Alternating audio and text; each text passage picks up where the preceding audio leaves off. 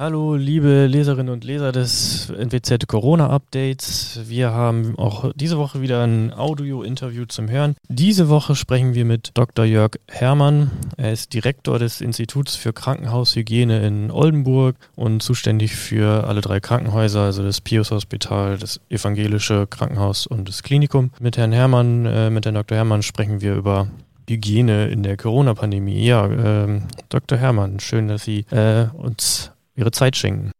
Ja, sehr gerne. Herr Dr. Herrmann, ähm, im Moment passieren noch sehr viele Neuinfektionen trotz Teil-Lockdown. Können Sie ganz kurz umreißen, wie und wo passieren denn eigentlich die, so die meisten Ansteckungen?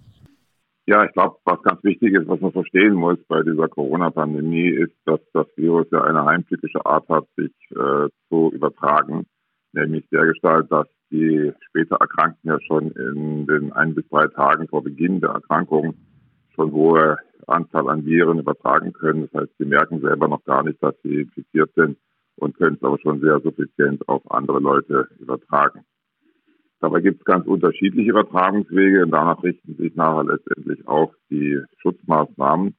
Zum einen gibt es diese klassische Tröpfcheninfektion, die wir alle kennen, wenn wir feuchte Aussprache haben, dann gibt es so Tröpfchen, die sich vom Mund-Nasen-Bereich wegbewegen. Die können beim Gegenüber dann auf der Mund-Nasenschleimhaut oder auf der Augenschleimhaut landen und dort eine Coronavirus-Infektion auslösen. Die zweite Form, die ja heute sehr viel diskutiert wird, das sind diese sogenannten Aerosole. Mhm. Ich äh, mache das immer sichtbar mit dem Beispiel, wenn Sie in einem Raum stehen und einen Raucher neben sich haben, dann sehen Sie, wie der Rauch sich im Raum ausbreitet. Mhm. So ähnlich kann man sich mit diesen Aerosolen das vorstellen. Das ist eigentlich auch eine sehr raffinierte Art und Weise, weil während die Tröpfchen sehr schnell auf den Boden fallen, bleiben diese Aerosole über lange Zeit im Raum stehen und man kann sich dort dann auch mhm. infizieren. Dritte Form ist natürlich, wenn ich enge körperliche Kontakte habe, ich denke mal an Küssen zwischen Pärchen oder auch zwischen mhm. Kindern und ihren Eltern. Das ist ein sehr effizienter Weg.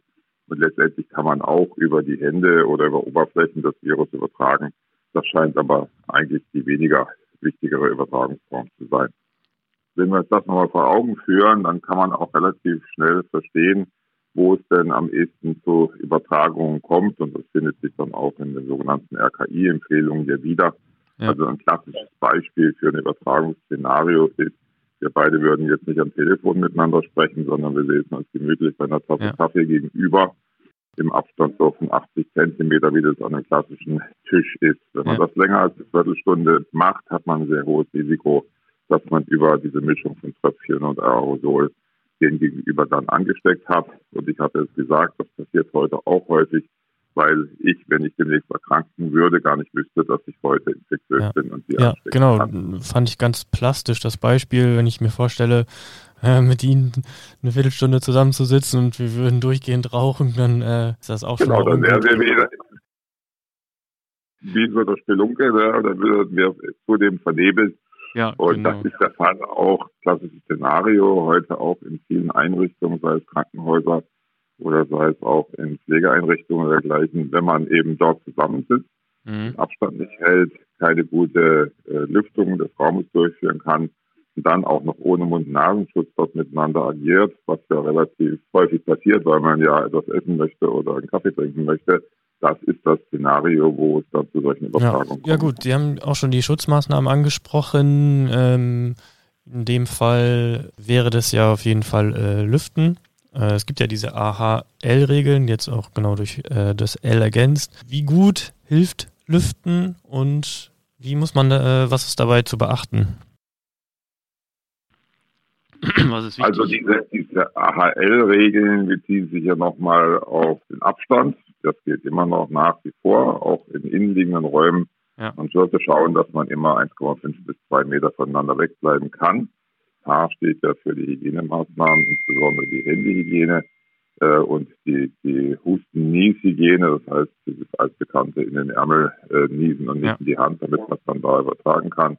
Das dritte, das Buchstabe A steht ja für die Alltagsmasken und da ist eben jetzt noch das L dazu gekommen mit dem Lüften, weil man festgestellt hat mit diesen Aerosolen, dass man äh, diese nur dadurch reduzieren kann, dass man vernünftig lüftet und lüftet. Und damit ist nicht gemeint, dass man das Fenster auf Kipp stellt, sondern damit ist wirklich gemeint, dass man eine sogenannte Stoßlüftung durchführt. Das kriegt man am besten hin, wenn man das Fenster weit aufreißt, die Tür aufmacht und im Nachbarzimmer auch noch das Fenster aufreißt, sodass es richtig zieht, wie ja. der normale Mensch sagen würde.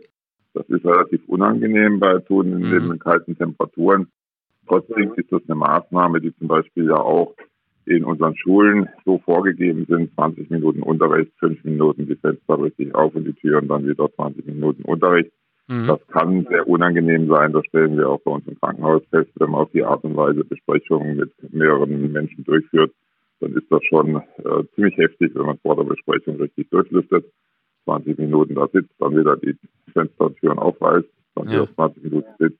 Ist relativ aufwendig, aber ist eine simple und gut funktionierende Maßnahme, um diese Aerosolbelastung ähm, ja. Also das heißt auch, die Schulen sind tatsächlich angehalten, genau, nicht nur ein Fenster, sondern auch eine Tür oder so aufzumachen, dass da dann wirklich ja. auch ein Durchzug passieren kann.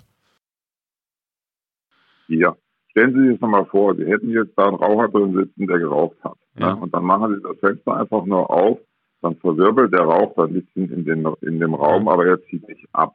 Erst in dem Moment, wo Sie gegenüber die Tür aufmachen, kann der abziehen, dann sehen Sie auch, wie der wirklich tatsächlich äh, ja. aus dem Raum verschwindet. Jetzt äh, ist noch in der Diskussion diese mobilen Lüftungsgeräte. Ähm, ja. Was können die und gibt es da Unterschiede, beziehungsweise was müssen die mitbringen, damit die wirklich was bringen?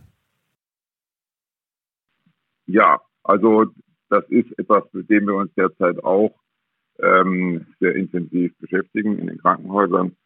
Ähm, und wir setzen sie derzeit auch schon ein. Ähm, man muss die richtige äh, Anlage finden. Mhm. Äh, da geht es nämlich nicht um klassische Klimageräte, wie wir sie aus den heißen Sommern kennen, sondern das müssen hochspezialisierte Geräte sein, die eine sehr hohe Filtrationsrate haben. Da müssen Spezialfilter drin sein, sogenannte H14-Filter. Die müssen ja auch diese ganz kleinen Viren eben ja. herausfiltern können. Aber das ist etwas, was wir durchaus in dem Bereich einsetzen, zum Beispiel dort, wo Hochrisikopatienten untersucht werden und die ihren Mund-Nasenschutz abnehmen müssen. Das ist ja das höchste Risiko. In dem Moment, wo ich dem Gegenüber erlaube, ja. die Maske abzusetzen, dann kommen eben Tröpfchen und Aerosole frei. Es gibt bei uns Ambulanzen, wo am Tag 40, 50 Patienten gesehen werden, wo jeweils dann auch der Nasenrachenbereich beurteilt werden muss.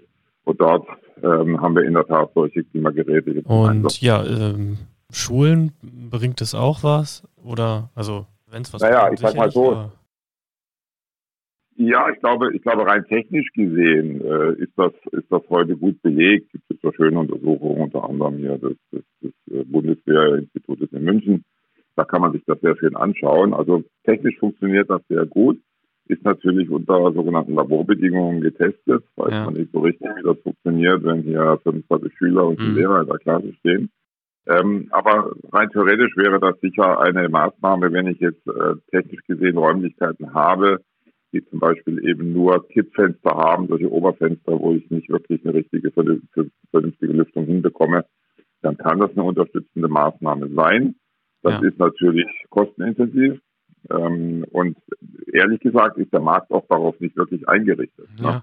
Das ja. sind eigentlich Geräte, die so in besonderen Bereichen äh, in der Vergangenheit eine Rolle gespielt haben und der Markt ist nicht darauf eingerichtet, dass jetzt weit äh, im Bereich Schulen, Krankenhäuser und dergleichen mehr solche Geräte hier benötigt werden. Also die Lieferzeit liegt jetzt schon da bei mehreren Wochen bis Monaten. Ist gar nicht so, dass man jetzt ad hoc okay. an solche Geräte also faktisch dann doch auf jeden Fall keine Flächenlösung. Naja, ich sage mal so, ich, ich bin immer dafür, dass man das direkt umsetzt, was jetzt machbar ist. Wir haben jetzt ja. den Anstieg gehabt mit den Coronavirus-Fällen. Wir haben Gott sei Dank jetzt eine leichte Abflachung. Ob das reicht, wissen wir nicht. Werden ja. wir weiter beobachten müssen. Aber ist jetzt die Zeit, wenn Sie sich die Landkarte anschauen, hier beim RKI der Sport, das rote, äh, fast durch die rote Deutschland mhm. mit überall über 50 Fällen pro äh, sieben Tage und 100.000 Einwohner da ist jetzt Handlungsbedarf. Und jetzt müssen genau. Sie das geregelt haben in den Schulen. Ähm, da müssen Sie diese Lüftungskonzepte umsetzen können. Wenn ja. Sie das nicht können, müssen Sie Ihre Unterrichtseinheiten strecken, müssen die Schüler auf die Räume verteilen, wo das möglich ist. Ähm, und wir sind ja derzeit in Oldenburg auch schon in dem Szenario B-Modus, ja. ähm, je, nach, je nach Einrichtung. Das heißt, Sie müssen gegebenenfalls auch den Unterricht teilen damit ja. sie eben Vorortbedingungen schaffen, die auch dann für die Kinder sicher Genau, ja, und nicht nur in Oldenburg, sondern ähm, äh, ja, und um, um uns herum, wenn man auf die auch viel, guckt. Ja, genau. genau. genau. Ja, eine Frage würde ich äh, noch äh, anschließen zum Abschluss. Sie haben auch gesagt, so über leichten Kontakt oder auch Flächen kann auch äh, eine Übertragung passieren, aber ähm, nicht, nicht, ist nicht so gefährlich.